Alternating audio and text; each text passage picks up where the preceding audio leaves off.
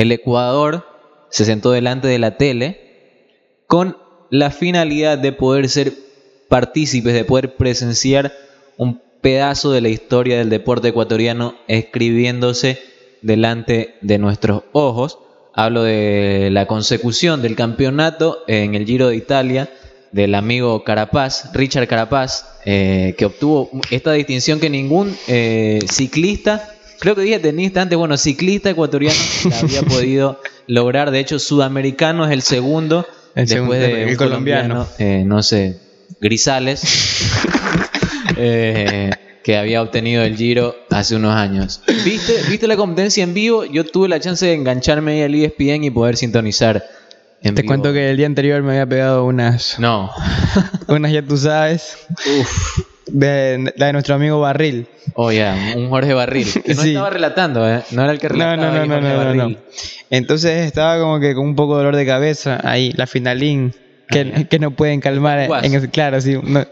Entonces, eh, llega mi, mi hermano, ¿no? A tocarme la puerta, yo dormido, todo, ¿sí me entiendes? Con esa resaca. Y me pone el televisor en todo volumen como para que me despierte. Ay, ay, ay. Él, él aburrido ya, ya so- de haberse levantado tan temprano y me va a molestar a mí. Y me pone a Carapaz, o sea, en, a todo volumen, ¿no? Y aún faltaba, o sea, una persona antes salía y luego salía él. Ah, te enganchaste justo porque yo, Sí. me- yo sintonicé dos horas y media, que ponían el reloj ahí, faltan dos horas y media para que el. ¡No!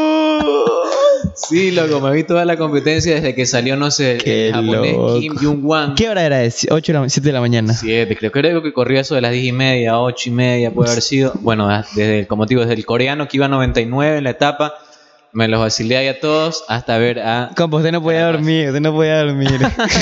Me desperté temprano, como, como toda persona con el corazón Ah, me levanto temprano Bello, chuta, loco. a meditar. A ver, a ver ¿qué, qué pasó, qué pasó. Sí, bueno, loco, ¿Qué hice entonces faltaba uno, entonces chévere, no me no, no, no esperé tanto para verlo, loco. Pero apenas me enganché ahí con la transmisión, yo dije, loco, un man se le va a tirar aquí, se le va a tirar, se le va a tirar, se le va a tirar. Y como el italiano ya había salido primero que él, vi que le, que le llevaba menos ventaja todavía, porque supuestamente tenía 1.50 de ventaja. Y luego quedó como en 1.17, 1.20, no sé. Entonces, había hecho una muy buena, una muy buena carrera contra reloj, el italiano. Entonces yo dije, chuta, no puede ser, aquí pasa algo, se acalambra. Supongamos que se le lanzaba un italiano, lo tumbaba. Ha- Hagámoslo aquí en vivo, lo, lo tumbaba. Me, me caigo yo acá. en el tiempo. Va, a ver, por ahí. Para la bici, el man. Y pas- pasan 30 her- segundos. hermano, hermano, pero el loco le, lo- lo- le va a forcejear la bicicleta como a quitársela. loco.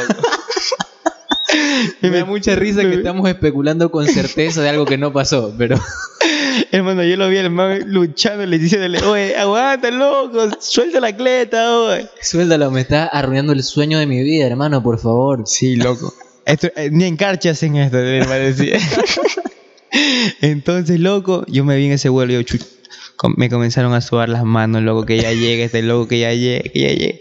Y loco, y decía Y que ahora, le... lo que es peor, no solo se le podría acusar a un italiano, hermano. Acuérdate que esas llantas, eh, no sé si un clavito, Oh, sí, cualquier... Iba volando el, el, el, el tipo ese, ¿no? Entonces, pudo haber pasado de todo, loco, pero cuando ya lo vi que ya pasó la meta, y ahí sí ya dije, se me pasó el chuchaque, se me pasó todo, bello.